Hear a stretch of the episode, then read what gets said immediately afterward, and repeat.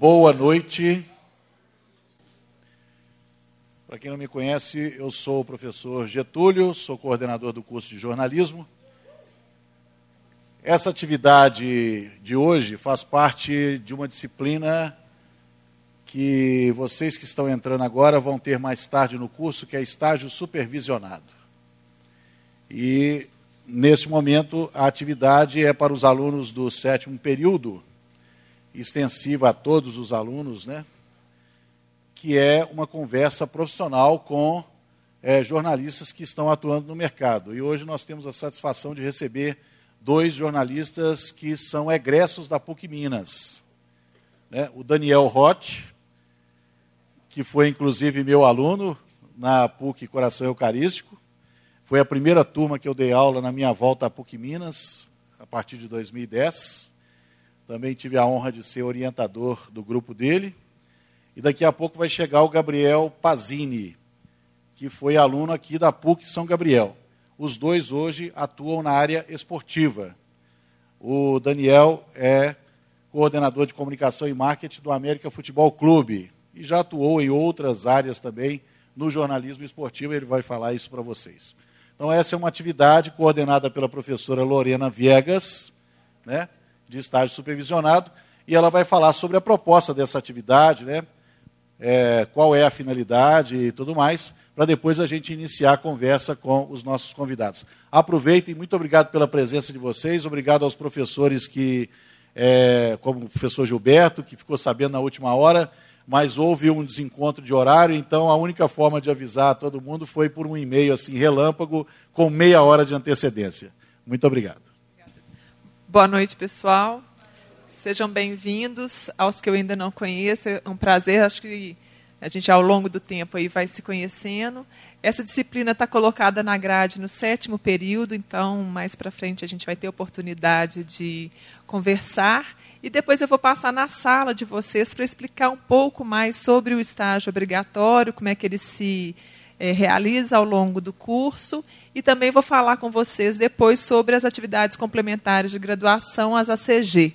Depois eu passo na sala e explico como que a gente coleciona essas horas, como é que a gente vai lançar essas horas, porque ambas são atividades obrigatórias da nossa grade, da nossa matriz curricular, e a gente precisa realizar é, para que a gente conclua a formação. Mas a gente não precisa ficar ansioso com isso agora, a gente tem bastante tempo para conversar sobre isso. Gilberto, obrigada pela gentileza, viu, pela sua presteza. Vamos aproveitar então este momento, gente, para aprender um pouco sobre a nossa atividade profissional, sobre o nosso campo de trabalho. E Daniel, seja muito bem-vindo. Obrigado pela gentileza de estar aqui conosco nesse horário. A nossa intenção, gente, é fazer uma conversa. Então vamos aqui aproveitar, conversar, perguntar, não existe um formalismo.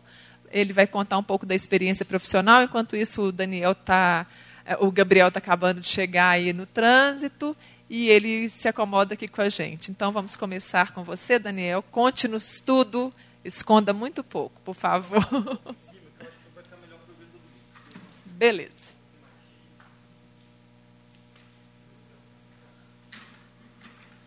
Obrigada. Tá, tranquilo. Bom, gente, primeiramente, boa noite a é, todo mundo. Queria agradecer o convite da Lorena, do Getúlio também, que eu tive a grata surpresa de reencontrar aqui.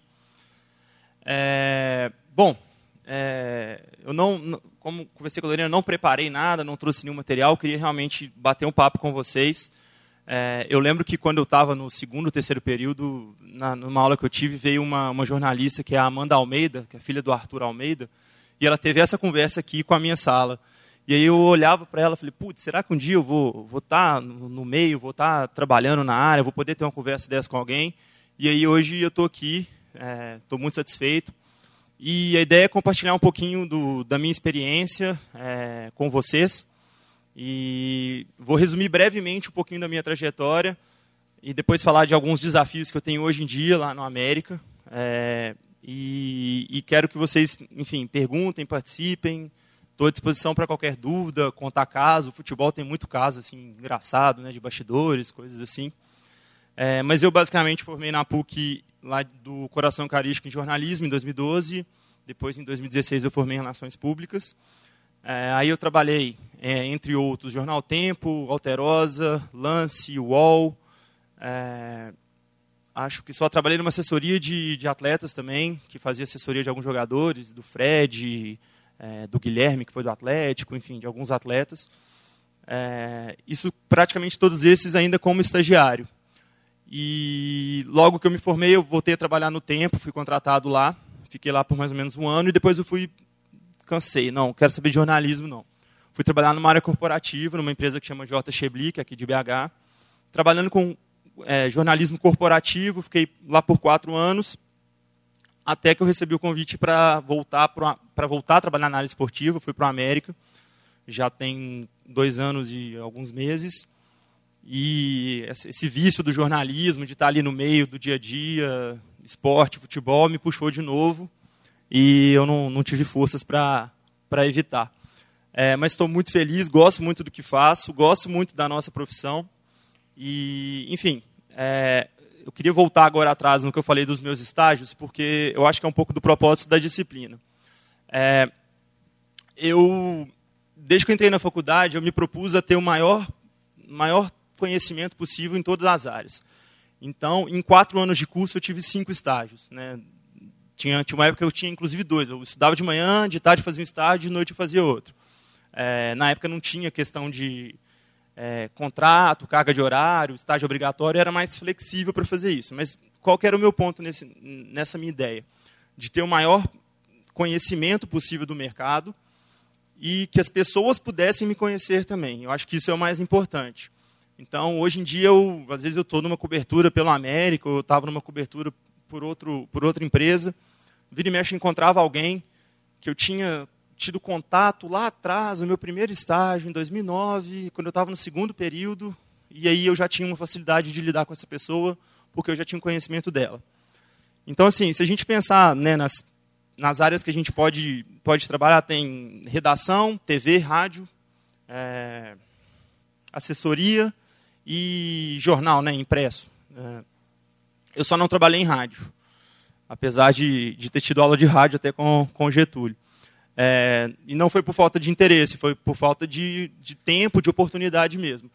Mas é, eu tive a primeira experiência na assessoria, é, que era no Francis Mello, que fazia assessoria de atletas. E ali foi quando eu caí naquele mundo de, de futebol, de, de encostar em jogador, assim. Eu falava, gente, que coisa maravilhosa e tudo mais.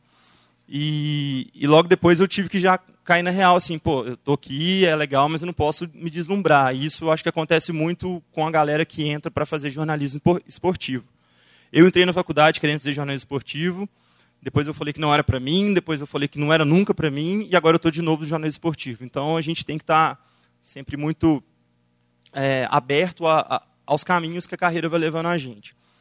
E, e foi curioso porque, estando na assessoria, eu, comecei a ter muito contato com jornalistas de, de, diversos jornais. Então, você já começa, o mercado conhecer você. É, você começa a entender um pouquinho como é que funciona o jogo ali, de sugestão de pauta, de quando que as coisas precisam ser feitas, como que elas precisam ser feitas. E, obviamente, eu contei com muitas pessoas que me ajudaram nesse processo de entendimento e de amadurecimento mesmo. E, e, o curioso é que eu fiquei pouco tempo nesse estágio, eu fiquei lá por quatro meses. Porque logo depois surgiu uma, uma outra oportunidade e eu já quis mudar. E nesses quatro meses lá, eu conheci uma pessoa, eu não sei se, se Lorena e Getúlio vão conhecer, que ele também é aluno da, da PUC, ele chama Eduardo Mendes. Ele trabalhava no lance. Eu fiz algumas, algumas, algumas sugestões de pauta para ele na época, trabalhamos juntos assim, em algumas matérias e morreu. Na época a gente usava MSN para fazer contato com, com jornalistas, com fonte. Hoje em dia com WhatsApp é muito mais fácil. E aí tá. Aí eu, de lá eu fui para o fui pro UOL, trabalhar até com o Fernando, que era um outro professor nosso. Paralelamente eu tive uma oportunidade na Alterosa. E aí um dia eu estou lá em casa, toco meu telefone, era o Dudu, o Eduardo. Falou, ó, eu estou indo para o Rio de Janeiro, vou, vou, vou ser transferido para lá. Estamos com uma vaga aqui no lance para você ser setorista do Cruzeiro. Estou saindo, quero te indicar.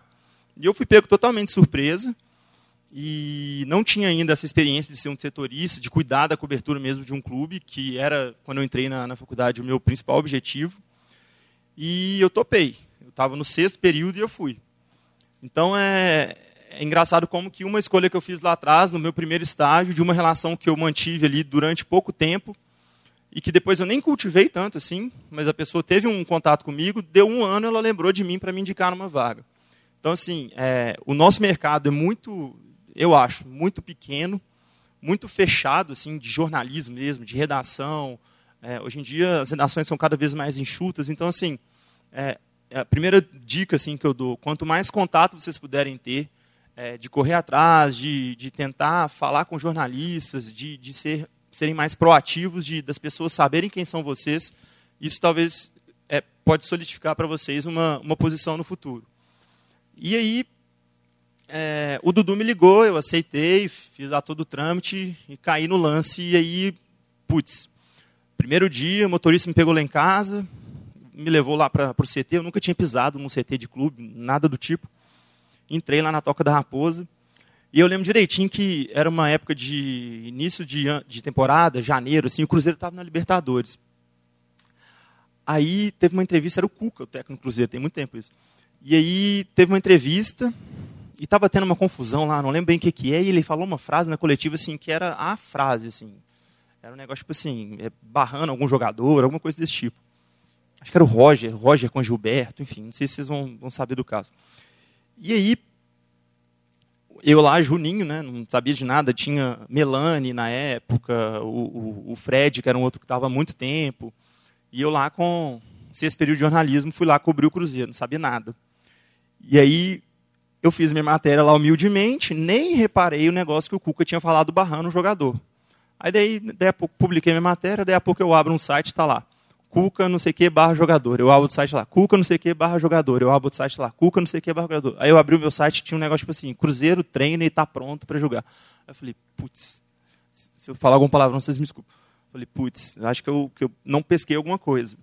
E aí eu, eu comecei a ver que eu precisava olhar mais para o lado, olhar mais para esses caras, que eles tinham alguma coisa para me ensinar.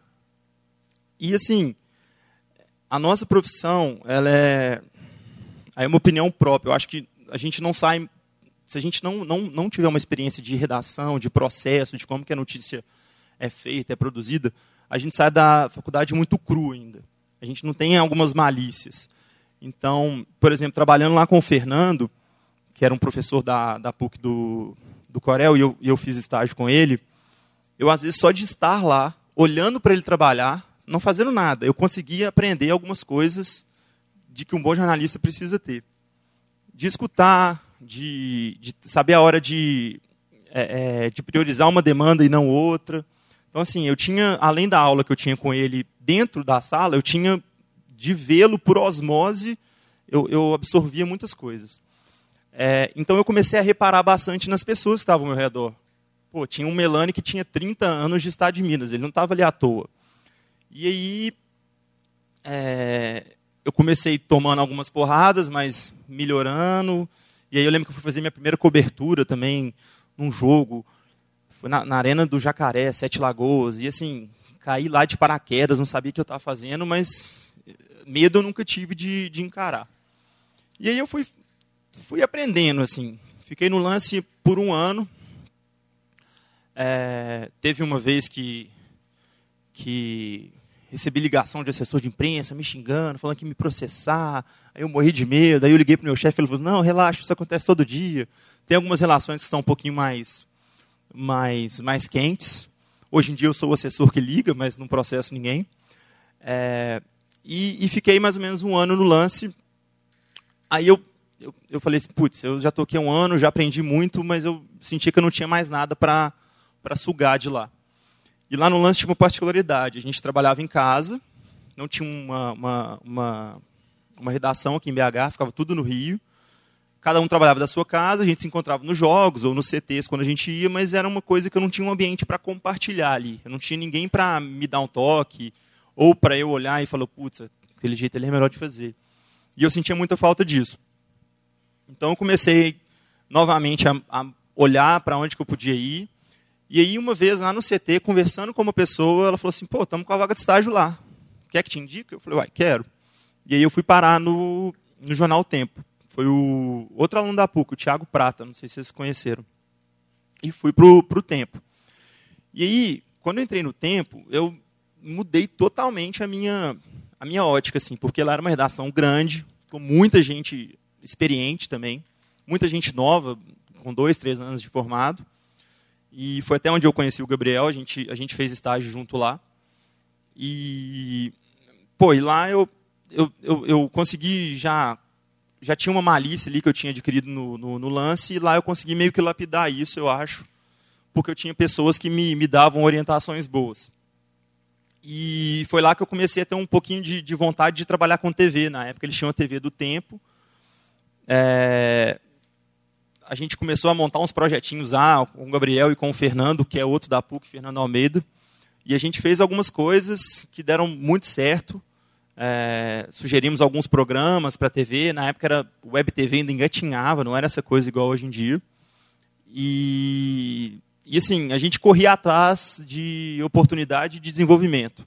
Então eu não ficava ali só esperando o meu chefe falar, pô, vai lá, faz essa nota aqui, ou, ou liga lá e apura isso aqui. A gente buscava ideias, buscava oportunidades, e isso eu acho que é fundamental. Assim, é, hoje em dia, é, sempre que acontece alguma coisa, naturalmente todos os veículos vão fazer a mesma cobertura.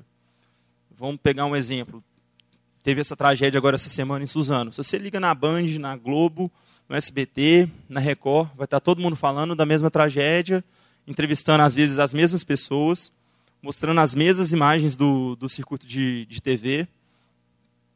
Mas alguns sabem ir além da notícia, alguns sabem extrair um pouco mais.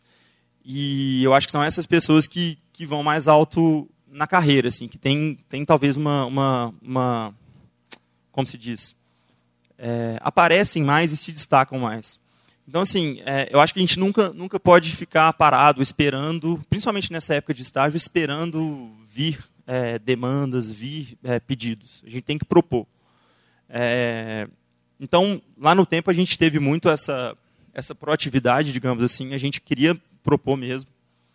E então a gente fez alguns esquetes, alguns programas esportivos, falando de futebol internacional, falando de. Na época tinha uma cobertura boa lá no tempo de vôlei, a gente fez programas de vôlei. É, eu lembro que uma vez eu corri atrás, assim, sem achar que ia dar certo, eu corri atrás de uma entrevista com o Bruno Soares, o tenista brasileiro que já foi o número um do ranking, que é mineiro, inclusive, de BH. E eu mandei um e-mail lá, processor, o cara me respondeu, beleza, que dia que você quer marcar? Eu falei, opa. Então, assim, eu, trouxe para dentro da redação eu era um estagiário e eu trouxe para dentro da redação o tenista que na época era o quinto, sexto melhor do mundo, que jogava torneio na Nova York, Europa, Ásia. É, e isso eu acho que, que contou muitos pontos assim para minha, pra minha é, avaliação lá dentro, ainda era estagiário. Enfim, é, aí eu formei, tive a sorte de, justamente quando eu estava formando, o jornal estava fazendo uma expansão da equipe. Eu formei dia 20 de dezembro, dia 7 de janeiro eu estava lá contratado. Aí eu já tirei aquele peso das costas que eu acho que todo mundo tem quando está formando, que é já formar e ter algum e ter alguma ocupação, né, ter algum cargo. E aí foi engraçado, porque na hora que eu formei, eu meio que dei uma desiludida assim, com o jornalismo. Eu fiquei lá 10 meses, é, algumas coisas né, que aconteceram, de pessoas, enfim, de processos, e que eu dei uma desiludida, assim, falei, putz, não, isso não, não é para mim, eu não vou ficar aqui, também não queria ir para outros lugares, e aí eu dei uma, uma, uma abaixada de bola, assim. É, procurei outras oportunidades, consegui sair para o mundo corporativo, aprendi muito nos quatro anos que eu tive na, na JBli, a gente trabalhava com algumas empresas bem, bem legais, assim, é, ArcelorMittal, Fiat, BDMG, Localiza, muitas empresas importantes. Aprendi um outro lado da, da, da comunicação, né, não só do jornalismo que eu estou falando, mas da comunicação, que é um lado mais administrativo, a ter processos, a ter é, trabalhar com prazo, a trabalhar com projetos, enfim, foi uma coisa bem legal. Mas não, não era aquela coisa que pulsava, assim, não, não tinha aquela aquele negócio de levantar da cama de manhã e falar assim, putz, o que, que eu vou fazer hoje? Qual é, a, qual é a pauta de hoje? Qual é a, qual é a boa de hoje? E aí, voltas que a vida deu, assim, eu tive a oportunidade de, de ir para a América em, em 2017, logo no primeiro semestre. É, a primeira pergunta que todo mundo faz, ah, você é americano? Sou muito americano. E, e hoje em dia estou lá, é, a gente, eu coordeno a, a equipe de comunicação do clube. Então, é, dentro do que a gente faz, a gente tem assessoria de imprensa, que é o que mais dá trabalho, obviamente, mas a gente já trabalha dentro da comunicação com redes sociais, com comunicação interna, com ouvidoria, é, e com alguns outros processos que acontecem ali de eventos, porque a gente a comunicação também engloba o marketing.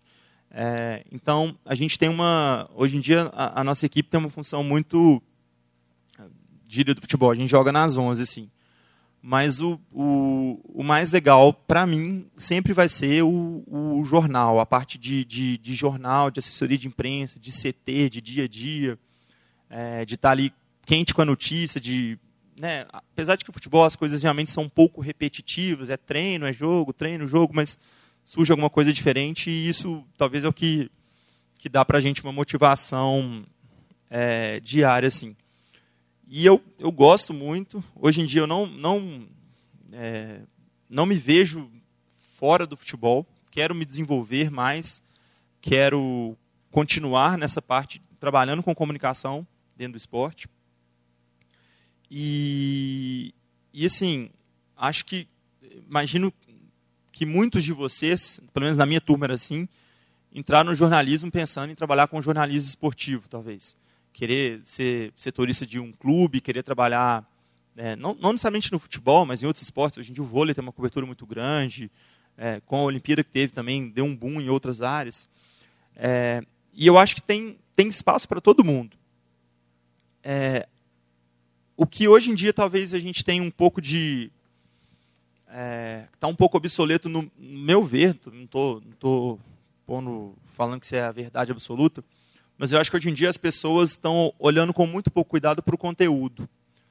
Justamente pelo que eu falei agora há pouco. Todo mundo tem o mesmo conteúdo, todo mundo vai para o CT e faz a mesma entrevista, todo mundo tem acesso às mesmas respostas, todo mundo grava o jogo da mesma posição de câmera, recebe as mesmas imagens, tem acesso na mesma área mista, depois é, zona mista depois do jogo, pra, passam os mesmos jogadores.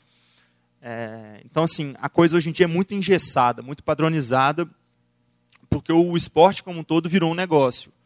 Então, é, você vai numa Olimpíada, por exemplo, você vai numa Copa do Mundo, é, ou nem precisa ir longe, você vai no Campeonato Mineiro, no jogo aqui, você tem é, horário para tudo, o jornalista tem hora que pode perguntar, tem hora que não pode perguntar. Nós lá no América temos horário para a coletiva, duas perguntas para o jornalista, a gente acaba se moldando um pouco nessa, nessa, é, nesse modo de construir o jornalismo hoje em dia. É, então acaba que a coisa fica muito, muito igual, muito na mesmice. Todo mundo tem as mesmas respostas, as mesmas imagens, e isso, isso eu acho que para o público fica uma coisa chata. O cara não vai querer mais ver Globo, ver o Alterosa Esporte, quando acaba pôr no Globo Esporte, quando acaba pôr no outro. Porque acaba que ele vai ver a mesma coisa.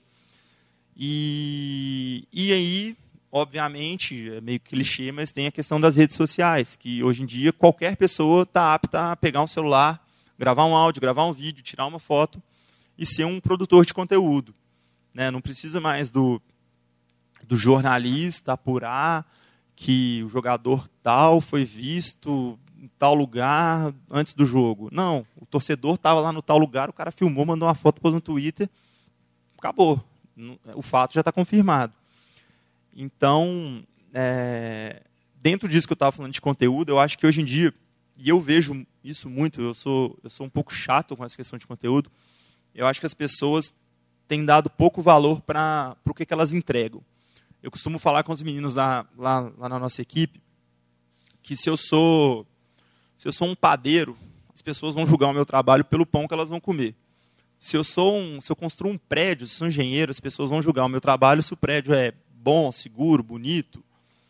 É, se eu sou jornalista, o, o que, que as pessoas têm para avaliar o meu trabalho? O conteúdo que eu faço.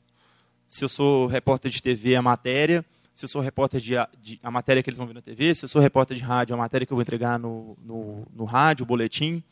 Se eu sou é, quer que para, Lorena, para fazer a introdução? Se eu sou. se eu sou se eu escrevo para um jornal a matéria que vai estar lá no jornal no dia seguinte. Então, é, eu falo isso muito com o pessoal lá. Eu acho que o conteúdo é o que é o que vai o que, as pessoas vão julgar o nosso trabalho pelo conteúdo. E quando eu falo conteúdo não é só escrever bem, escrever certo, é, é pensar além do óbvio assim.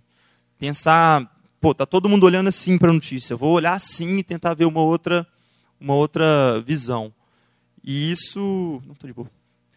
E, e, isso eu acho que, que é, o, voltando àquela conversa, é o que vai diferenciar quem vai se destacar mais na profissão, quem vai conseguir, e, e né, nem mais longe, mas quem vai conseguir ter, ter histórias mais legais para contar.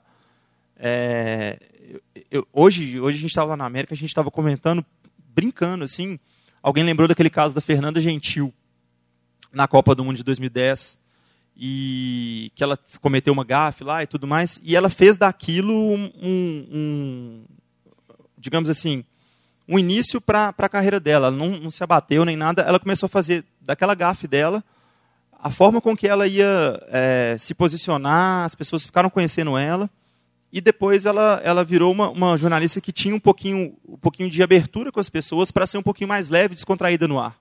E ela foi apresentar o Globo Esporte ela fazia piada ela foi apresentar o esporte espetacular, ela começou a ir de tênis, uns negócios assim, que antes não existiam. Porque ela levou um pouco da marca dela para dentro do, do, dos programas que ela, que ela tinha. Então, assim, é, eu acho que quando a gente consegue pensar um pouco diferente do óbvio, é, que a sua matéria, no dia seguinte, vai ser a matéria que o cara vai ler no jornal e vai falar, putz, isso aqui está diferente do óbvio que é um pouco do que a Globo tem feito, eu acho. A Globo, a Globo há muito tempo já parou de ir em CT e fazer matéria de treino, assim. Ah, o treinador disse que vai jogar no 4-3-3. A Globo quer história. Semana passada a Globo, a gente foi na casa do Neto Berola fazer uma matéria com o filho dele de um, de um mês. Foi ao ar hoje, inclusive. E a Globo levou um, um cara que escreveu um livro de dicas para pais de primeira viagem e daí fizeram o Neto Berola trocar o filho dele lá em um minuto, assim, umas coisas assim. Cara, pauta de esporte, pauta para falar do jogador da América. Mas dentro daquele contexto ali, eles amarraram a história, que ele fez gol para o filho dele, que tinha nascido, e logo que ele nasceu ele fez dois gols. Então, eles construíram uma história, contaram uma história sobre o Neto Berola no América, na véspera de um clássico contra o Atlético, que é o time que ele já jogou, pautada no filho dele que nasceu. Enquanto está todo mundo lá no CT perguntando se vai jogar fulano, se vai jogar ciclano. E isso todo mundo tem. É, e aí eu vou, para não me estender muito, porque justamente nesse assunto assim de fazer matérias diferentes, o Gabriel manda muito bem. É, eu acho que eu acho que é assim um pouco do que eu queria passar para vocês. É, e se vocês tiverem alguma pergunta agora ou depois, podem ficar à vontade. É, Façam o máximo de, de. Aproveitem as oportunidades ao máximo que vocês tiverem. Procurem o máximo de estágio que vocês puderem. É, criem o máximo de conexões que vocês puderem com as pessoas. Porque em um, dois, três, cinco, dez anos essas pessoas podem reaparecer e vai ser uma oportunidade que vai, vai abrir para vocês. E deem muito valor ao que vocês estão entregando. É, eu, eu, brinco com. Lá a gente, a gente faz a rede social da América e hoje em dia a gente não tem uma pessoa que faz a rede social. Todos nós construímos, todos nós temos o Instagram da América no nosso celular logado. E a gente tem alguns padrões que a gente busca seguir. Mas eu brinco com os meninos assim: sempre que vocês forem postar alguma coisa, antes de você clicar no enviar, olhe e fala assim: o que, que eu posso melhorar?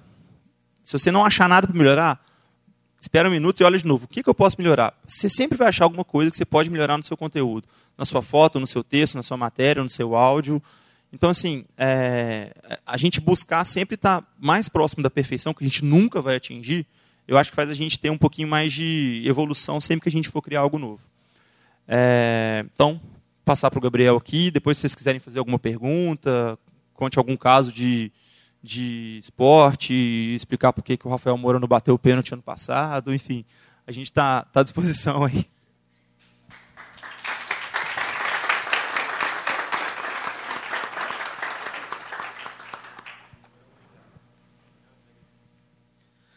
É, boa noite, pessoal. Sou Gabriel Pazini, prazer. É, vou começar contando um pouco aqui da, da minha trajetória no jornalismo. Eu estudei aqui na, na PUC São Gabriel, inclusive tive várias palestras nesse mesmo lugar aqui. É, volta para casa hoje até, faz um, faz um bom tempo que eu não passo aqui. E desde o começo, quando eu, antes de eu estudar aqui, eu sou um jogador frustrado. Não bom, o Daniel sabe, mas sou um jogador frustrado. E sempre gostei muito de futebol, comecei a ler bastante sobre o assunto, procurar comentaristas que me, me passavam algo diferente, algo que eu gostava de ler, algo que eu gostava de ouvir. E acho que 2008, 2009, mais ou menos, bem antes de eu entrar na faculdade, eu entrei aqui em 2011, eu comecei a ter com uns amigos um site sobre futebol internacional, depois uns malucos me chamaram para para um site barra blog de futebol japonês, eu entrei no embalo, fui embora e comecei a pegar gosto pela coisa, escrevia muita coisa e fui indo, tomando gosto pela coisa. E estudei, depois resolvi fazer jornalismo e comecei a estudar aqui. É, no começo eu escrevia em alguns sites diferentes, sites pequenos, escrevia coisas diversas assim. E fui pegando gosto pela coisa cada vez mais. Quando começou o curso aqui, eu fui melhorando meu texto com as aulas e gostando cada vez mais de jornalismo em outras áreas também. Só que o esporte sempre era o que mais me chamava, o que eu mais gostava de, de fazer. E aí, um, em 2000 e 2012, é um professor aqui da PUC de São Gabriel, o Mário Vigiano, não sei se vocês têm aula com ele ainda, é, ele me chamou para fazer um estágio na assessoria de imprensa da PUC, e ao mesmo tempo eu comecei a trabalhar como comentarista num web TV, comentando jogos ao vivo, é, programas de futebol internacional, nacional ao vivo também. Fiquei um tempo nesses dois. Aí, pouco depois, é, fui trabalhar no tempo com o Daniel. Daniel é estagiário no esporte, né, que você era na época. Ele era estagiário no esporte e eu era estagiário em cidades. Eu trabalhava na editoria de cidades, fazia um pouco de política, um pouco de economia também. E aí, poucos meses depois, o Daniel formou. Bom, igual ele é, foi contratado rapidaço. E eu fui e eu peguei a vaga dele, é, herdei a vaga dele, né, como como estagiário de esporte.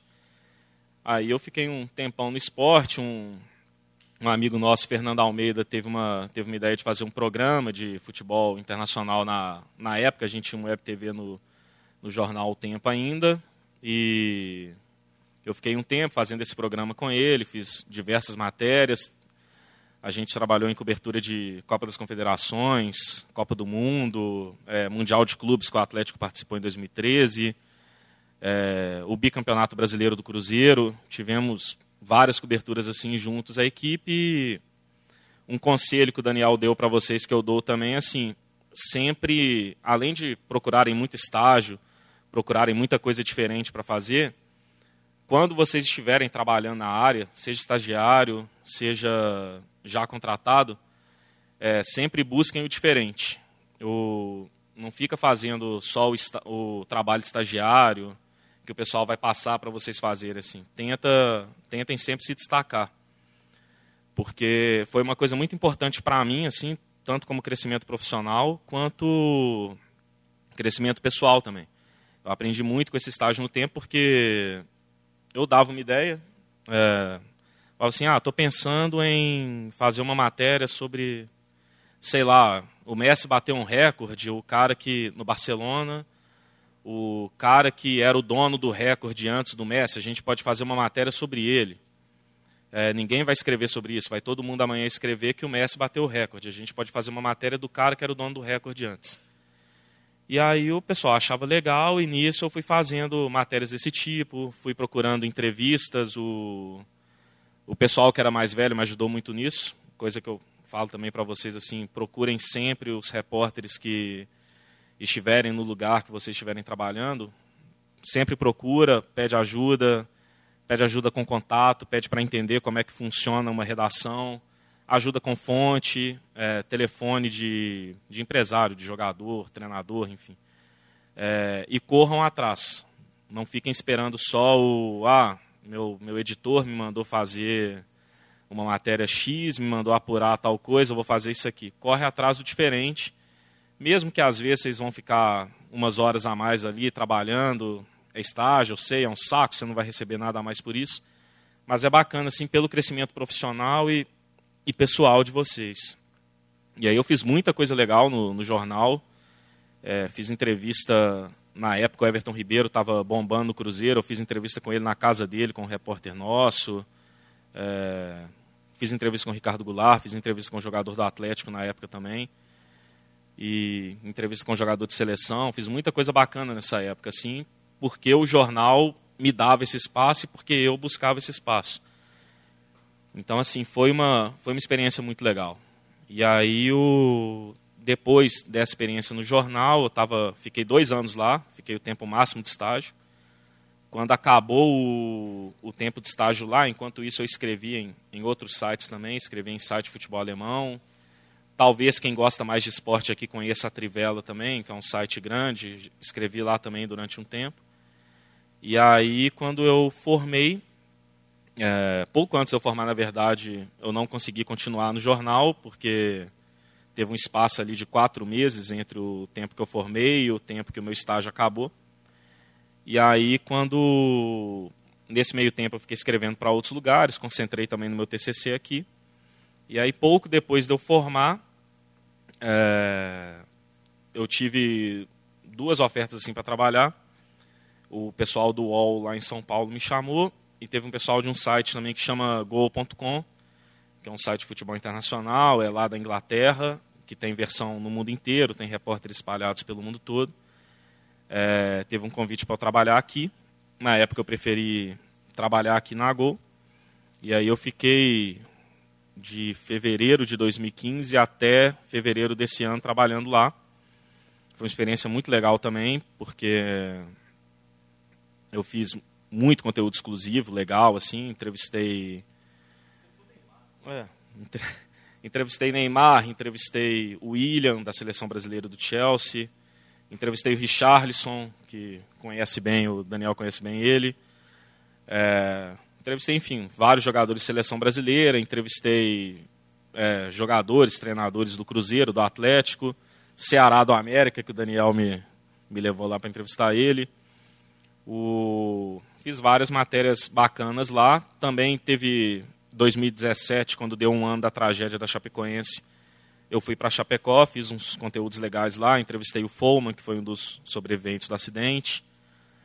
É, trabalhei em coberturas exclusivas, assim, coberturas especiais também de grandes torneios. E foi um, um intercâmbio muito legal, assim, porque, de novo, assim, a gente cai na coisa diferente. Por exemplo, a entrevista do Neymar é, não foi uma entrevista que eu fui pautado para fazer foi uma entrevista que eu consegui o telefone da assessora com um amigo meu e fiquei. Aí a coisa assim: jornalista ele tem que insistir, tem que insistir, tem que insistir. É, quando eu fui procurar ela a primeira vez, ela pegou e falou: Ah, tem muita gente na fila, é difícil. O Neymar, você sabe como é que é, cara muito grande, então é complicado entrevistar ele. Eu falei: Não, tudo bem, tem pressa, a gente vai conversando, mas eu quero fazer uma entrevista com ele, vamos tentar fazer. Aí eu fiquei é, conversando com ela assim durante dia sim, dia não. Eu fiquei conversando com ela durante três meses até conseguir fazer a entrevista. Então, até conseguir sair, até todo o processo demorou três, vezes, três meses até eu conseguir conversar com ele. Então, assim, é um. Por isso que eu falo assim, o repórter, ele além dele perseverar, ter que insistir na pauta quando ele acha que vale a pena insistir, sempre é válido isso, assim, de correr atrás de coisas diferentes, não ficar na pauta, que é igual o Daniel falou, que todo mundo vai fazer, porque, igual ele disse assim, pauta de treino, vai estar a imprensa inteira no treino, então todo mundo vai perguntar para o Lever Coupe, vai perguntar para o Mano Menezes, vai perguntar Murici Ramalho, que agora é comentarista, vai perguntar para todo mundo assim, ah, é, o esquema tático vai ser qual? Tal cara joga hoje, tal cara não joga, é, o que, que, você acha do resultado da, da, última semana? Às vezes uma polêmica que está acontecendo durante a semana, vai perguntar a opinião dele. Isso aí todo mundo vai ter. Porque quem não tiver na, na entrevista coletiva os clubes hoje, o América faz isso, disponibilizam os vídeos, disponibilizam é, as falas do treinador, as aspas. Então, assim, o cara não precisa estar na coletiva para ter o material da coletiva. Então, e o cara não precisa estar no treino para ter o material do treino.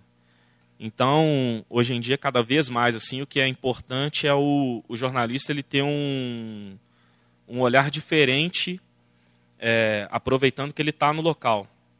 Então, é uma coisa que o meu antigo chefe brincava muito assim, e que eu concordava muito com ele, era assim, pô, você está no estádio, o, todo mundo que está lá vai fazer a matéria do jogo. Todo mundo vai falar que o, o Cruzeiro ganhou de 3 a 1 do River Plate. É, tiveram três gols do Fred, o Thiago Neves deu três assistências. Todo mundo vai escrever isso. Então você não pode se prender a isso. Todo mundo vai escrever o que o Mano Menezes falou na entrevista coletiva. Então você tem que preocupar em escrever o diferente. É, é analisar algum personagem do jogo com uma ótica sua. É, coisas bobas assim, por exemplo, ano passado na final da Copa do Brasil, o Corinthians e Cruzeiro, eu notei que quando o jogo acabou, é, a torcida do Cruzeiro estava sim fazendo a festa dela e tudo, mas a, a torcida do Corinthians estava gritando muito forte. E tudo bem, pode ser uma questão de, de, posicionamento até, né, porque a torcida visitante fica bem do lado da, da tribuna de imprensa, mas o barulho da torcida do Corinthians muitas vezes é, sufocava um pouco o barulho da torcida do Cruzeiro, apesar de ser um número muito menor. Então, a matéria, eu já fiz matéria disso é, em jogo de independência também, com torcida visitante, fazendo a mesma coisa com a torcida do Atlético. Mas o, foi uma matéria que eu fiz. E a matéria foi. E a matéria foi assim, das mais lidas no dia seguinte no, no portal. Então, assim, é, foi uma coisa diferente, foi uma coisa que ninguém escreveu. É, também fiz matéria de. Nesse mesmo jogo, eu fiz uma matéria com personagens diferentes do Cruzeiro. É, uma assessora de imprensa me procurou para da rede, que é uma, que é uma agência aqui, falou assim: ah, tem uns ex-jogadores do Cruzeiro aqui que estão vendo o jogo. É, interessa falar com eles? Aí eu fui, é, ao invés de eu ficar vendo o jogo na tribuna de imprensa, onde todos os jornalistas estavam, eu fui ver o jogo no camarote da Brama com os jogadores do Cruzeiro, os ex-jogadores do Cruzeiro. O Leandro, lateral, que jogou no, no, Palmeiras, jogou no Cruzeiro, foi campeão da Tríplice Coroa, talvez alguns aqui se lembrem dele. É, ele estava lá. E aí eu fiz uma matéria, ao invés de eu fazer a matéria do jogo, a matéria de ah, o Cruzeiro ganhou, é, mas foi em placar apertado, o jogo está aberto para o jogo da volta, eu fiz uma matéria de mostrando o ponto de vista dos ex-jogadores do clube, contando como foi ver o jogo com esses caras, é, como estava o ambiente do estádio. Foi uma matéria que no dia seguinte ninguém fez, só eu que fiz. Então, assim, claro que também tiveram matérias de outros jornalistas, de outros veículos, que só eles fizeram a matéria também. Mas é por isso que eu falo, assim, que o Daniel falou também. Busquem sempre o diferente, porque o igual todo mundo vai dar o Cruzeiro ganhou o jogo, o Atlético ganhou, o América ganhou, todo mundo vai dar isso. Todo mundo vai dar quem fez os gols, todo mundo vai dar quem deu as assistências, todo mundo vai dar o treino, a entrevista coletiva, a zona mista, todo mundo vai dar isso. Então procurem um material diferente é, sempre e procurem o é, sempre perseverar quando vocês têm o sentimento de que ah, essa pauta aqui pode ser legal. Vocês pensarem em algum material diferente que ninguém pensou, corram atrás, não desistam da pauta de vocês assim. Perguntem, conversem com o editor, falem, olha, estou pensando em tal pauta, achei que tal conteúdo aqui é interessante de eu fazer. E aí façam, corram atrás, não desistam do, do conteúdo de vocês. E nesse período que eu trabalhei na Globo Brasil, eu trabalhei também com outras coisas. É, trabalhei também com editoria de cinema, é, fazendo crítica, trabalhei com política, com economia, trabalho ainda, faço uns frilos aqui e ali. É... E é isso, acho falei tudo. É, eu queria... Você quer acrescentar alguma coisa? Eu queria acrescentar duas coisas. Aqui, mas nem está funcionando também mais. Estou segurando só, só pelo esporte só mesmo. Eu queria acrescentar duas coisas que você falou que, que me lembrou, assim, algumas coisas. É... Você falou primeiro sobre Copa das Confederações, Copa do Mundo. É, eu não, eu, eu, foi justamente essa Copa Confederações, Copa do Mundo e Olimpíada, foi justamente no período que eu saí do jornalismo. Assim. E hoje em dia eu tenho um arrependimento, uma coisa que nunca, nunca mais vai voltar. Poderia ter, ter, ter ido, igual os meninos foram para Salvador, para Brasília fazer jogo, e é uma experiência única. Eu não tive por uma opção minha, mas hoje em dia eu me arrependo de certa forma. A Olimpíada, a mesma coisa. É, e eu tô falando isso por quê? Porque essas coberturas assim são as mais legais. Assim. Se alguém, se alguém tiver, te falar assim, ah, eu tô precisando de fazer uma cobertura, mas não sei quem faltou, já dá o grito vai. Eu fiz a cobertura, por exemplo, eu, fui, fiz uma final de Superliga Feminina no Ibirapuera. Peguei o voo às 5 da manhã, o jogo era às 9, é, desci em Guarulhos, não foi nem em Congonhas. Peguei um táxi, fui para o estádio, fui um dos primeiros a chegar. Fiz o jogo sozinho, fiquei lá até 3 da tarde, nem já desmontando a quadra, eu lá fazendo matéria, meu voo era só de noite. Foi um dos dias mais legais da minha vida. Depois a gente teve um primeiro Mundial de Vôlei aqui é, em 2013, antes eu sair do jornal. Eu fui lá em Betim e fiz, foram cinco dias assim direto, de tipo 9 da manhã às 10 da noite. Eu achava o máximo. Assim. É, tem uma história muito legal que não é minha. Tem um repórter na Globo Minas, se chama Vladimir Vilas. É, eu trabalhei, eu fui estagiário do Vladimir na Alterosa. É, sim, a história não é minha, talvez tenha alguma falha aí que eu vou repassar, mas era mais ou menos assim. Ele, ele, ele trabalhava na Alterosa numa parte chamava DevOps, que era a parte, tipo assim, receber material do interior, gerar material para a rede. É, era uma coisa mais burocrática do que jornalística. De novo, não sei se era exatamente assim a história, mas eu sei que ele buscava ali, tentar ser repórter, não conseguia, tentava, não conseguia, não tinha oportunidade. Aí um dia, véspera de Natal, aquela famosa matéria dos jornais de movimentação nos shoppings, que abre todo o jornal, MGTV, da Alterosa, no dia 24. Algum repórter não foi. E ele, olha isso, eu achei surreal. Ele tinha um terno no carro, porque ele sabia que uma, um dia ele podia precisar. E aí ele, posso fazer? Aí a Fatinha, que era a nossa chefe lá, que é uma pessoa que também me ensinou muito, ela falou assim, vai, faz a mim, precisa mexer no saco. E aí ele foi, ele foi na, na, far, na farmácia do lado, comprou uma gilete, fez a barba, fez a matéria. Aí no dia seguinte ele fez outra, outra, outra, outra. Em janeiro ele já estava efetivado como repórter da Alterosa. Não deu muito tempo, ele já foi para a Globo para ser repórter da madrugada, que trabalhava de meia-noite às seis. E agora ele é tipo um dos principais repórteres da Globo. Eu vejo ele todo dia na, na TV. Então, assim, é, sempre que tiver alguma brecha, pula na piscina. Sabe? Vai dentro, porque assim, nessas horas, primeiro vocês vão ser valorizados pela proatividade e talvez vocês vão ter boas histórias para contar também. E uma outra coisa que o Gabriel falou que eu queria completar, isso do jogo, que ele falou assim, que todo mundo que vai no jogo vai ter o placar, vai ter os gols. Muitas vezes, e isso aconteceu muito comigo nas redações, quem fazia o texto do jogo mesmo ali, quem ganhou de quem, nem ia no jogo. Era a pessoa que fazia da redação, da TV, porque a pessoa que ia no jogo era a pessoa que tinha que buscar ali realmente é, um outro olhar sobre aquilo que estava acontecendo. É, então, é, é, é realmente é, é, é, a tendência agora do o conteúdo ser cada vez mais diferente. E, e lembre-se, agora a gente tem uma competição cruel contra qualquer pessoa, porque qualquer pessoa hoje em dia produz conteúdo. acho que é isso, né? Assim, de uma forma geral, se vocês quiserem fazer alguma pergunta, é, Pode abrir, né, Lorena?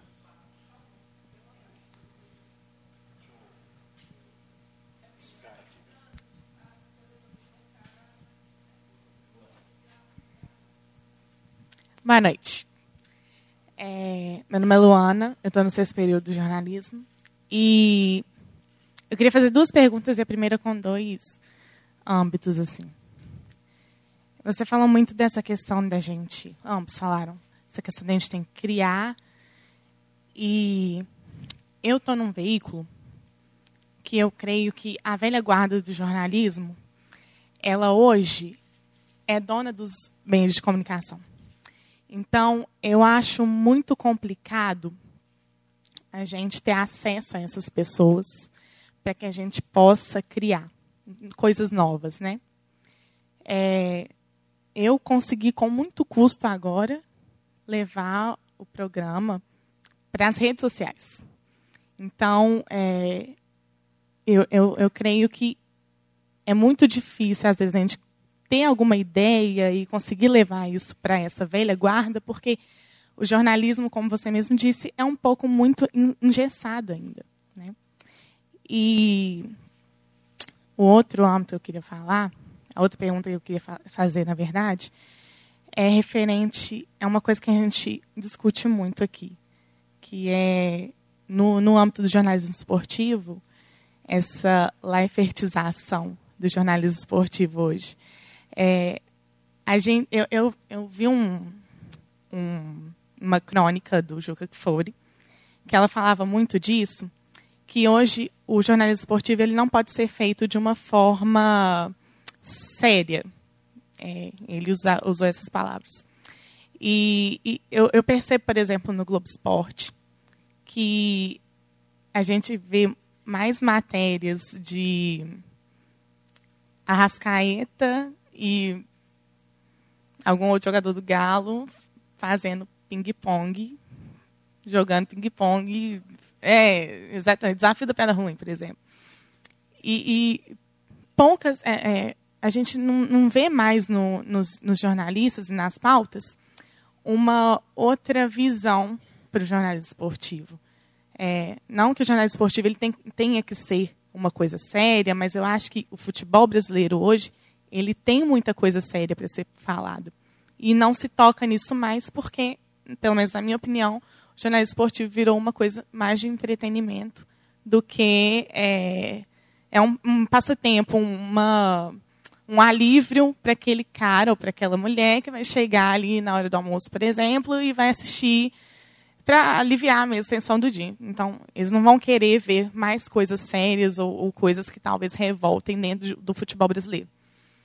E aí eu queria saber a opinião de vocês sobre essa live fertilização e sobre como conseguir criar é, em veículos que a velha guarda do jornalismo está lá barrando muita ideia nova que talvez a gente tenha. Será que é necessário que a gente é, empreenda para que a gente possa é, criar coisas que a gente né, vai aprendendo ao longo da faculdade, trazer uma nova visão para esse jornalismo, ou a gente consegue fazer isso dentro dos veículos né, maiores e, e mais tradicionais?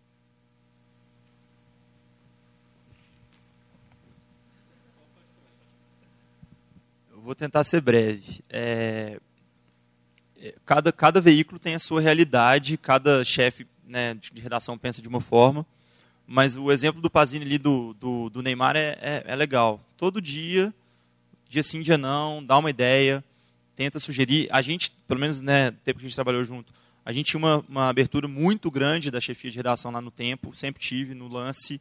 É, o lance, inclusive, pedia isso. Eles pediam matérias fora do comum. Aí, tipo assim, matérias que eu fiz, por exemplo, o Marquinhos Paraná do Cruzeiro estava muito bem ele tinha 37 anos, negócio assim. Daí a gente botou, fez uma, uma página que era uma diagramação com uma garrafa de vinho. A gente falava que ele era mais velho, quanto mais velho, melhor. Aí uma das peças na, na, na, na página, eu lembro de direitinho, ele era a safra de 71. Aí eu peguei outros jogadores da safra de 71 e falei também jogadores da idade dele que estavam bem.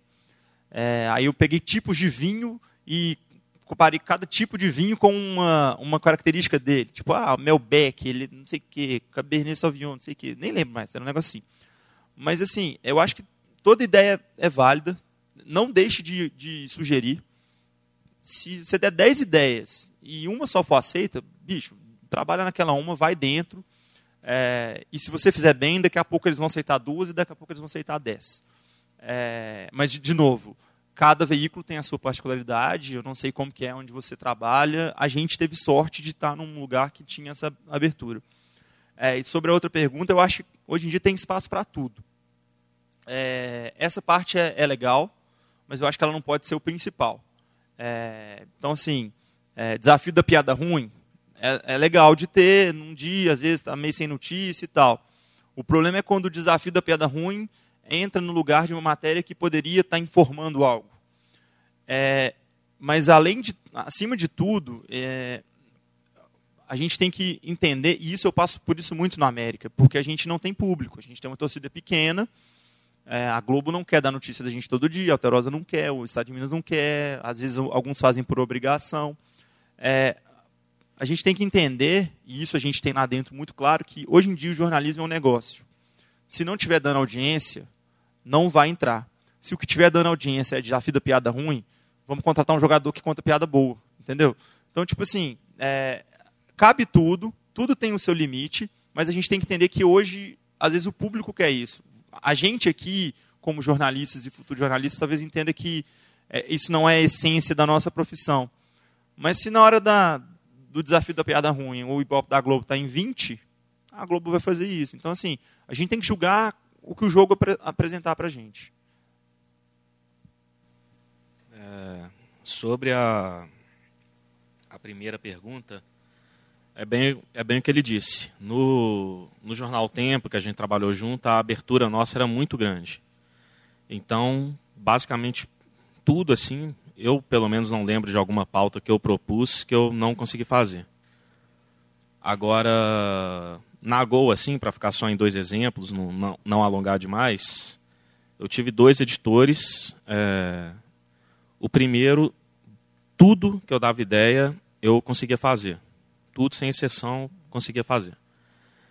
O meu último chefe já era um pouco mais complicado. Tinha algumas pautas assim que eu falava, ele não aceitava muito bem, tinha outras que ele ia, outras ele ficava, ah, mais ou menos, mas arranca tal coisa, muda tal coisa aqui que sai. Já era um negócio um pouco mais difícil de lidar. O que acontece é questão de veículo, é questão de chefe, é questão pessoal, vai variar de veículo para veículo, chefe para chefe mesmo. O conselho que eu dou é o mesmo do Daniel, é assim, pensou em 10 pautas, a pauta que rolou você embarca nela de cabeça, vai lá que embarca nela, que ela vai sair, vai sair um conteúdo bacana. Mas infelizmente é assim. Agora, eu acho que em jornalismo esportivo isso rola um pouco menos, porque em outras áreas assim, por exemplo, em cinema, que eu escrevo de vez em quando, em política, é, isso rola muito mais. Assim, em política principalmente, é, às vezes você tem uma ideia de pauta ali que a pauta não sai por determinados motivos ou determinados motivos, é, tipo obscuros, então assim, varia bastante. Em jornalismo político isso rola muito mais, em jornalismo econômico também. Em jornalismo esportivo é um pouco mais leve, normalmente as pautas costumam sair um pouco mais, mais fáceis assim. É, sobre a lafertização, vou tentar não pesar muito, que o Daniel sabe. Assim, eu sou meio crítico disso muito, não, não gosto nem a pau. É, cabe, é bem o que ele falou, infelizmente a questão de audiência, mas assim, eu acho que parte um pouco do jornalista também. Porque, por exemplo, a realidade da nossa profissão, não sei se foi dito aqui já, mas assim, a gente tem muitos problemas, é, questão salarial, questão de, de horas em redação, isso acontece bastante. É, se a classe fosse um pouco mais unida, a situação certamente seria muito melhor do que é. Eu falo porque, assim, na Gol, no tempo eu não cheguei a vivenciar isso, mas na Gol eu lembro muito bem na Copa América de 2015, uma pauta que estava muito em alta na época, era uma pauta de galeria de torcedoras gatas, torcedores gatos e jogadores mais bonitos da Copa América. Era uma pauta que estava em alta, assim, circulando em tudo que era jornal, e o pessoal estava numa pressão, enchendo o saco para fazer. E beleza. Aí eu conversei com outros repórteres, Daniel conhece, eu sempre fui o cara do motim em redação também. O, o pessoal chegou, fui conversar com os repórteres nossos e falei, ó, oh, gente, essa pauta, tudo bem, vai dar muita audiência, o pessoal vai ver, a galeria de imagens, por ser vários cliques em site, dá muito mais acesso e mais audiência do que uma nota normal, que é só o texto ali. É, mas, sim, é uma pauta que não é jornalística, é uma pauta principalmente muito machista e é uma, uma pauta que não acrescenta nada. Então, assim, eu falei, olha, eu se me pedirem para fazer essa pauta, eu não vou fazer. É, eu acho que se a gente unir todo mundo aqui e ninguém fizer, essa pauta cai e a gente não faz.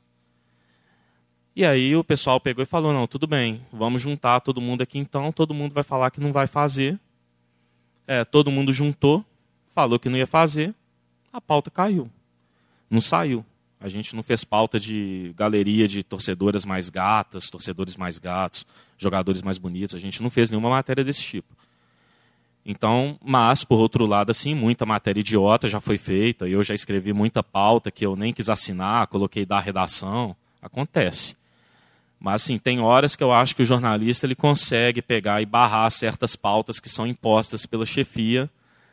Mas, igual eu disse, é um esforço que tem que ser também coletivo, porque senão, assim, tem brigas que você, como repórter, pode comprar com seu editor, tem brigas que não é uma coisa que vai bem do, do feeling seu na hora, coisa que você vai ver assim se eu posso brigar, se eu não posso brigar. Mas assim, eu entendo como o Daniel disse, tem o espaço para isso, felizmente ou infelizmente. Né? Muita gente gosta. O desafio da piada ruim, por exemplo, bombou na época que aconteceu. É, mas eu acho que isso não pode substituir o jornalismo para valer, porque é Luana, né?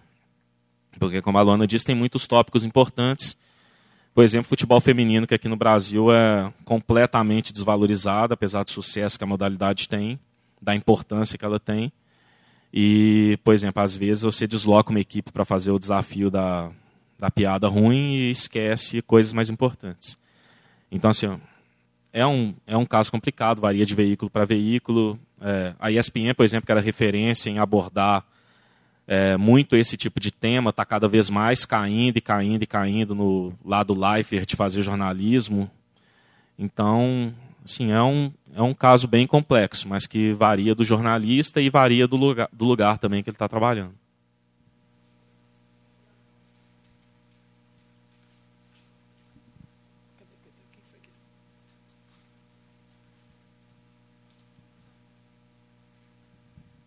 Boa noite, gente. Boa noite, rapazes. Jéssica, é, oitavo período de jornalismo.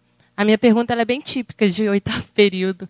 Vocês que estão atuando em Belo Horizonte, vocês olharem para essa turma aqui, não tem tantas turmas em Belo Horizonte.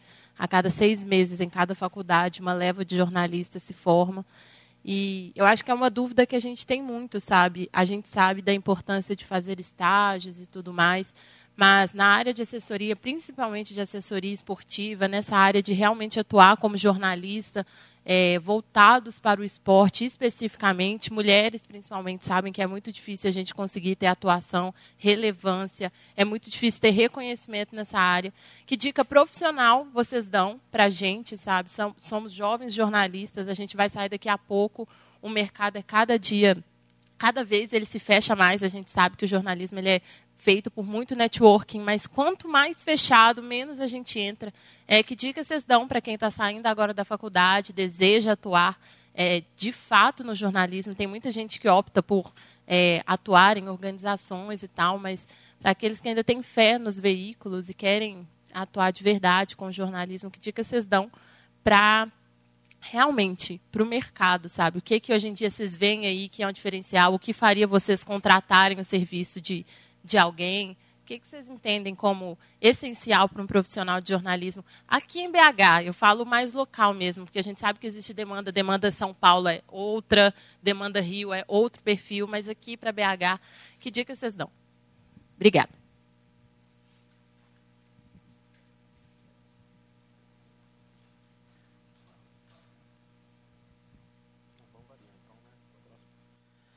Jéssica, né? É se eu fosse editor de um. É basicamente aquilo que eu e o Daniel falamos. Se eu fosse editor de um veículo hoje, o que eu ia prezar muito no repórter é o, o diferente. É um repórter que me apresenta pautas diferentes. É um repórter que vai me apresentar um conteúdo fora da curva. É um. Não é o exemplo mais certo que eu dou, mas é porque é um, um cara que foi meu editor, dos melhores chefes que eu já tive, assim, falava muito isso.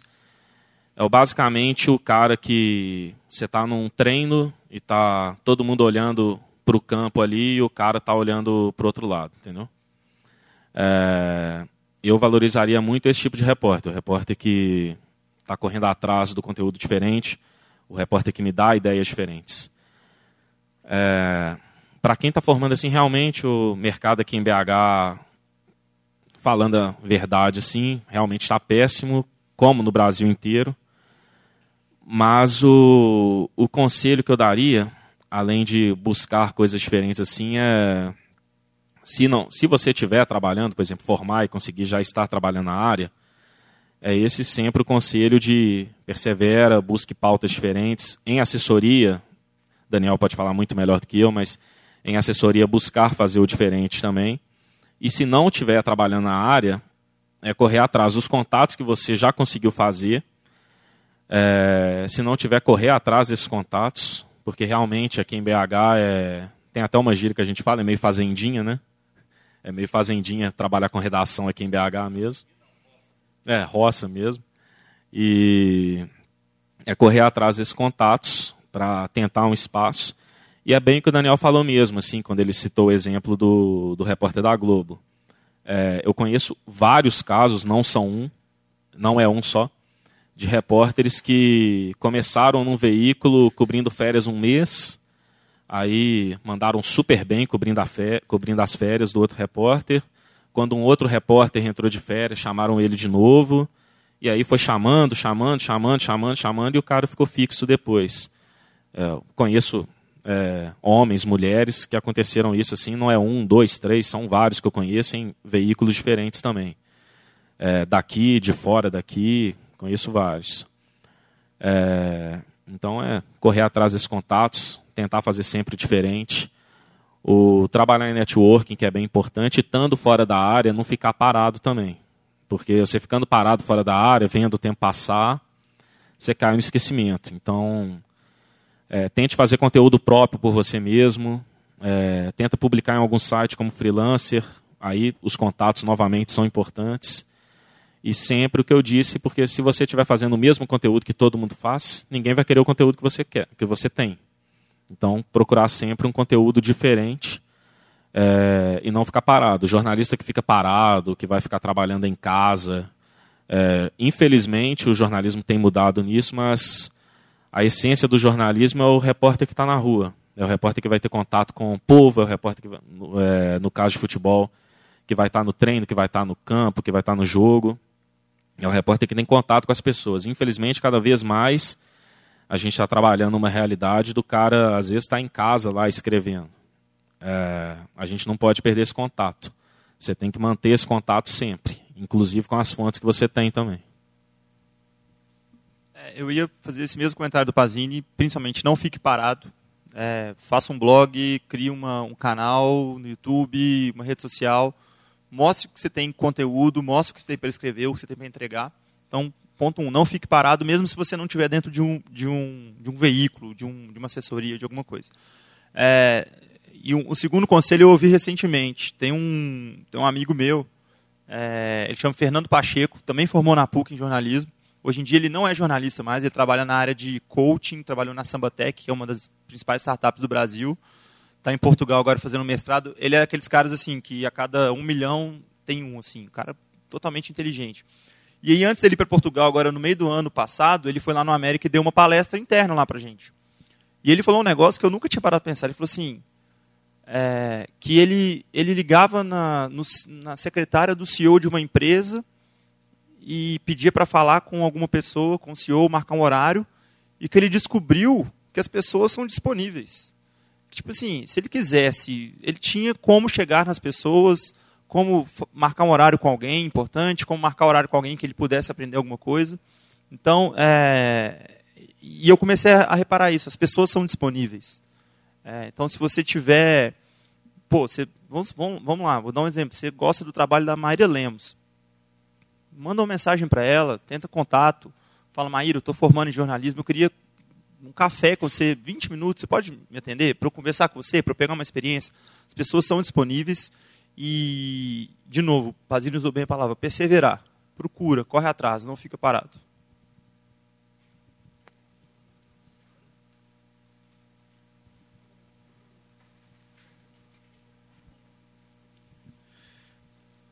Paulo, primeiro período de jornalismo. Eu vou seguir a área do jornalismo, que é a área de eu quero ser narrador. Aí, eu não, eu não sei porquê, inclusive eu quero que vocês respondam isso nessa pergunta. Eu sempre penso que narrador é uma parte do jornalismo que é uma área muito. Como é que eu digo? É uma, é uma área muito específica. tá dentro do, jornal, hum, do jornalismo, mas é um trabalho muito específico dentro do jornalismo. Então eu queria que vocês confirmassem para mim se é realmente muito específico do jeito que eu estou pensando e que vocês explicassem um pouquinho, se vocês souberem, como que é o processo para eu chegar nessa posição que eu quero chegar.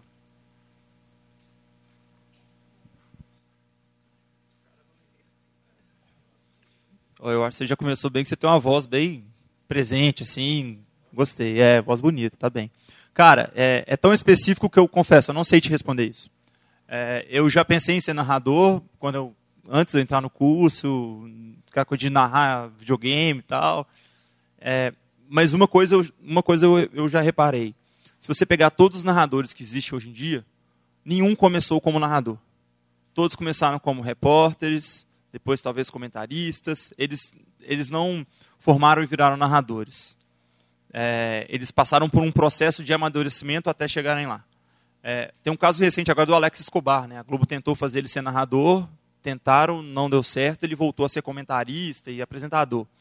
É, então ele demorou um tempo para ter uma oportunidade. E eu acho que o caso mais legal desse, você deve conhecer talvez, é do Everaldo Marques, que ele trabalhava numa, numa ele trabalhava em alguma, uma, alguma, algum veículo e ele teve a oportunidade de. Tinha pedido demissão para ir fazer Copa São Paulo durante um mês na ESPN. Isso há muito tempo. Ele pediu demissão, foi tipo assim, com filho e tal, foi embora. Falou: não, é isso que eu quero, eu acredito, eu vou. Ficou um mês na ESPN, fez Copa São Paulo. Logo depois ele já estava contratado e hoje ele é um dos principais lá do canal. Vai para Estados Unidos fazer NFL e tudo mais. Então, assim, confesso, não tem essa, essa dica específica, mas é um, é um padrão. Todos os narradores já foram repórteres, provavelmente editores, provavelmente passaram em alguma outra experiência de redação, então é, é um processo até chegar lá. É, eu sempre digo que o jornalismo, além do, do papel social dele, ele é um, uma espécie de arte também. E a narração especialmente, porque o jornalismo você mexe muito com a, dependendo do tipo de texto que você vai fazer, assim, mas quase sempre você mexe muito com a emoção das pessoas, tanto pelo choque quanto pela é, para trabalhar tristeza, alegria, um êxtase, um desespero. O texto jornalístico ele pode trabalhar muito bem isso. É, a narração especialmente, porque a narração ela lida com a emoção ali o tempo inteiro. Então a narração realmente é uma coisa muito diferente do jornalismo. Muito diferente. É, você está certo nisso. É, dica que eu dou. É, tem um, uma escola de voz aqui em BH, muito boa, que chama Bet Seixas, fica no Barro Preto ali. Tem curso ali para narrador, tem curso para locução, tem curso para repórter de TV. É, eu, sinceramente, não lembro a faixa de preço, porque eu fiz há muito tempo, fiz há oito anos. Mas é muito bom, é um aprendizado muito legal. Se tiver como marcar, eu, eu aconselho, é bem legal assim. E é uma porta de entrada, porque você faz alguns contatos ali. E tem gente que pode te encaminhar um pouco para essa área. Talvez você até descubra uma outra área que você manda muito bem, talvez locução, locução comercial, enfim. É, um, é uma coisa bacana. E nessa pegada que o Daniel falou, é, procura depois na internet. Eu, sinceramente, não sei, porque quando eu vi, eu vi na televisão, mas acho que é Credencial ESPN, o nome do especial. Tem um especial com o. Agora eu esqueci, é Paulo Andrade, o narrador, porque tem uma. É Paulo Andrade, né? O, o Paulo Andrade, que é um dos principais narradores ali da ESPN, ele conta muito o processo dele, é, dele virar um narrador da ESPN e ele rodando na SBT, tentando ser narrador, narrando Copa São Paulo também, narrando pequenos eventos. É, é muito bacana ver para você entender um pouquinho como que é esse processo de narrador. E eu, quando eu trabalhei em web TV, eu convivi com, com narradores, né? É, tinha um narrador de Pernambuco que era ótimo, ótimo, melhor narrador com quem eu já trabalhei, e que era um cara assim, ao mesmo tempo que inspiração, muita ralação também. É, então, para o narrador, até mais do que para o jornalista, é, ele tem que correr muito atrás, porque é uma área muito concorrida, quase todo mundo quer ser narrador, quase todo mundo quer ser comentarista. Então, é, o funil é, assim, é, né, é ainda mais complicado. Então, assim, corre atrás mesmo, é, procura sempre, igual eu falei, procura a Beto Seixas, que é uma escola muito legal para avós. É, procure contatos e, de novo, né, tá até batendo aqui, mas é, é perseverar mesmo, porque realmente para narração assim é complicado que comentarista, narrador, todo mundo quer ser em jornalismo assim. Vamos a uma última pergunta aqui, gente, porque já está esgotando o nosso horário. Boa noite, meu nome é Stephanie, eu estou no primeiro período de publicidade. E eu fiquei curiosa para saber como que a, a imprensa e até mesmo as assessorias dos próprios times se, se posicionam e fazem a cobertura de, do esporte como ferramenta para inclusão social. Porque eu imagino que os times talvez tenham ou até apoiem esses projetos, e eu queria saber qual impacto a, a imprensa traz para a visibilidade desses projetos e até mesmo para a imagem dos times e se o público que consome esses conteúdos de esporte se interessam e há um, uma forma, um bom retorno deles quanto a esses conteúdos.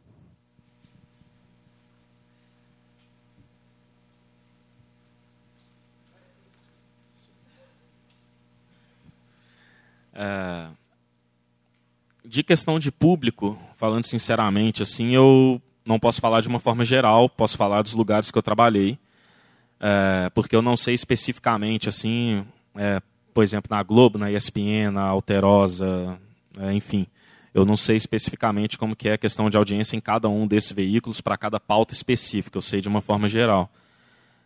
Nos lugares que eu trabalhei, essas pautas com uma pegada mais social, é, elas dão pouca audiência.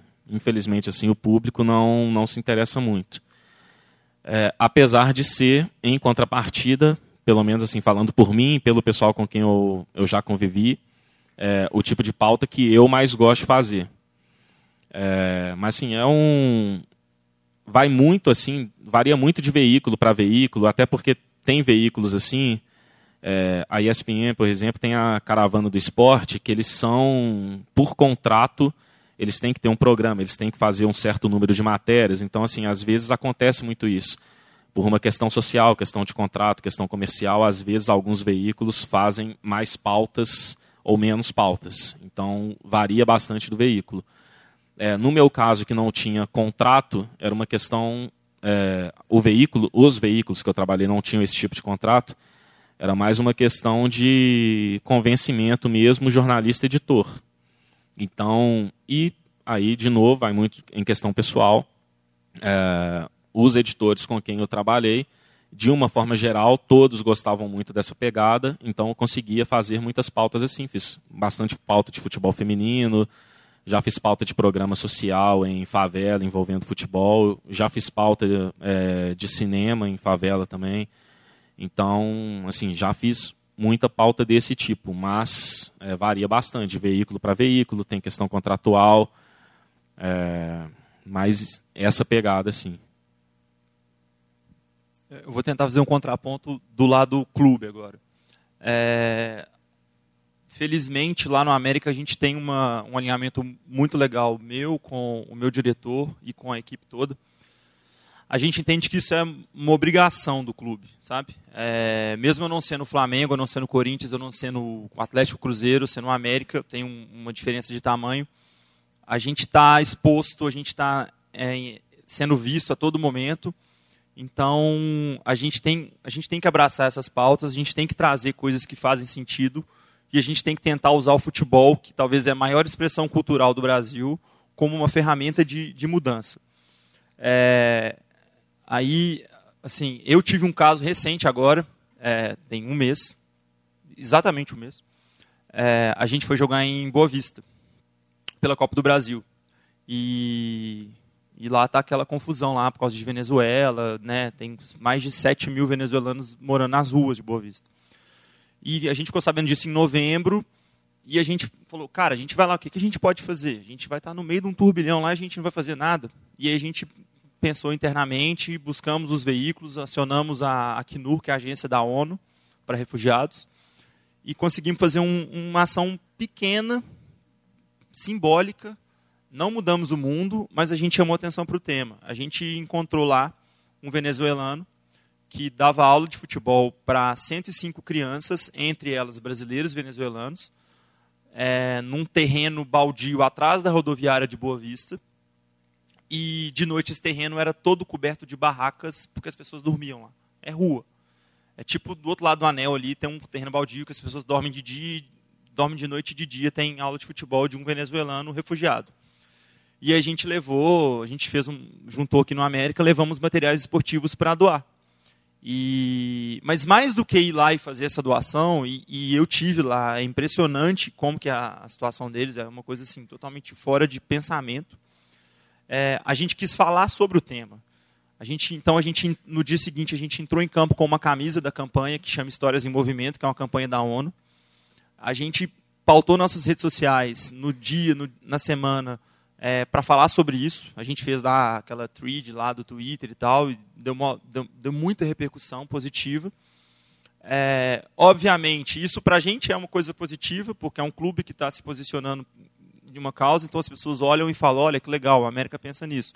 Não vou ser hipócrita, a gente faz pensando um pouco nisso também, mas a gente faz pensando em, em é, fazer com que o clube, que tem visibilidade, dê visibilidade a outras, a outras pautas que precisam ser faladas.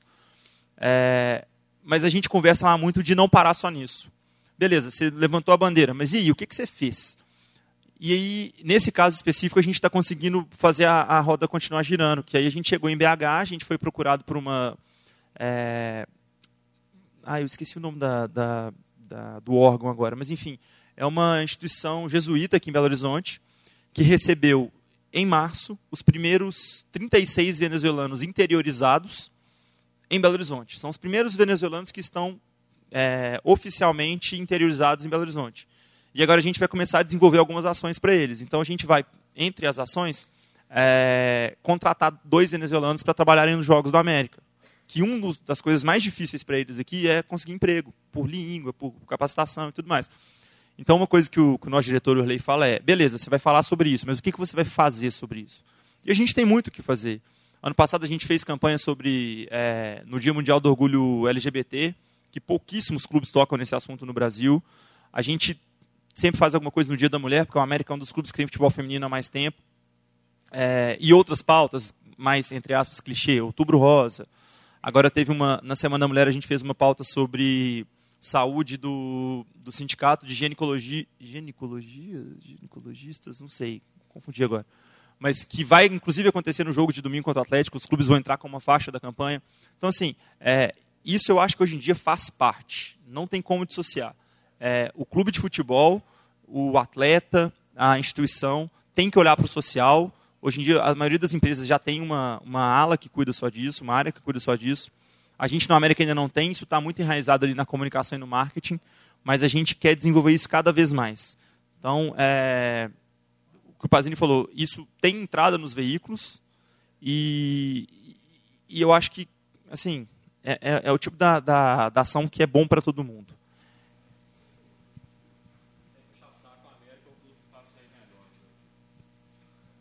Eu, assim, eu, eu, a, gente, a, gente, a gente tem mais facilidade, eu acho. É, é um pouco disso também.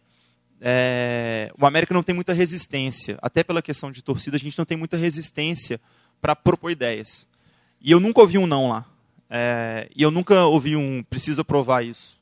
Toda vez que eu chego com uma ideia para o meu chefe, ele fala assim: faz sentido? Vai dar, vai dar, vai dar alguma repercussão positiva? A gente vai fazer a diferença? Manda bala. É, então, assim, é, a gente tem espaço. A gente entende que em outros clubes que tem uma pressão muito maior de torcida, de torcida organizada, de cobrança, de protesto, de violência, é, contra o próprio clube, muitas vezes, isso é mais difícil mesmo. É, eu não, eu não quero fazer uma campanha no dia seguinte ter torcida organizada chutando meu carro, por exemplo. E felizmente na América a gente tem essa liberdade. Então a gente tenta explorar isso ao máximo. É, a gente faz menos do que a gente, a gente podia, mas a gente a está tentando aos poucos aumentar isso um pouquinho mais.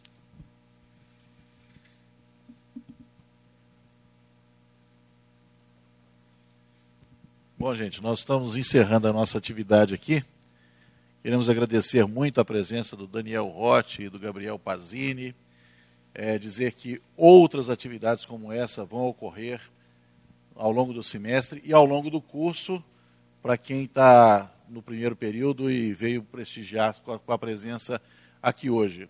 Quem está chegando aqui, que é do primeiro período, é importante saber, né, porque é bom que no primeiro período tem uma, uma visão sobre a trajetória que vem pela frente, né? ou seja, vai encontrar lá na frente a disciplina estágio supervisionado. Mas, como o, o Gabriel e o Daniel disseram, é importante que vocês comecem a pensar nisso desde já. Né? Porque, embora a disciplina seja no sétimo período, é importante que quando vocês chegarem ao sétimo período já tenham feito mais estágios. Aproveitem as oportunidades, não só né, aqui dentro da faculdade, são várias as oportunidades, como monitoria em laboratórios. Aproveitem cada momento de vocês aqui dentro da universidade e lá fora também, porque as portas vão se abrindo, né? Você vai conhecendo pessoas e uma pessoa leva a outra e então nunca deixem de aproveitar essa oportunidade. Para o rapaz que falou aí sobre narração, tá? Realmente narração é, é, um, é um saber narrativo, é uma competência narrativa que é diferenciada. É, é quase que um dom, exatamente. Os primeiros narradores nem eram jornalistas. Né? Muitos foram buscar a formação já quando já tinham uma certa idade. Eu mesmo tive um, um aluno, que é o Pequetito, o Oswaldo Reis Pequetito, foi meu aluno com 51 anos de idade. Ele buscou a formação depois de 30 anos de profissão. Né? E ele é um dos que eu tenho como referência que tem uma competência narrativa diferenciada, certo? O Oswaldo Reis Pequetito, que começou numa rádio pequena lá em Monte Santo, no sul de Minas. Então, se você acredita nisso, né, abrace. E aqui eu quero dizer que nós oferecemos algumas oportunidades. Nós fazemos de vez em quando algumas transmissões de futebol, ao vivo, pela rádio online, como fizemos durante a Copa do Mundo e fazemos eventualmente em alguns jogos especiais aproveite essa oportunidade e entre nessa, nessa, nessa nossa, é, no nosso projeto aqui também, né? É, então são várias oportunidades que podem surgir ao longo do curso.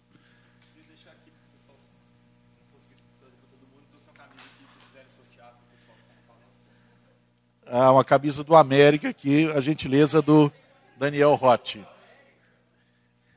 Como é que nós vamos fazer aqui, hein? Vou fazer uma pergunta sobre o América. Se alguém responder, é uma pergunta que está relacionada ao América. Tá? Qual é o maior artilheiro da história do América?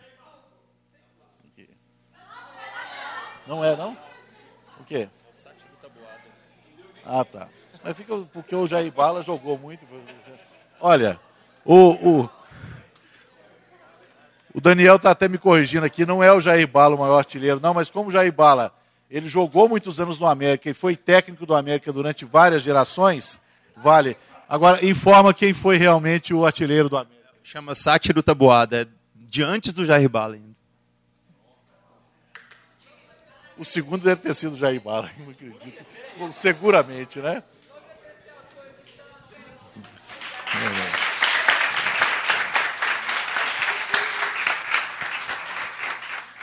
Essa produção é do Lab SG, onde você vem aprender aqui na PUC Minas São Gabriel.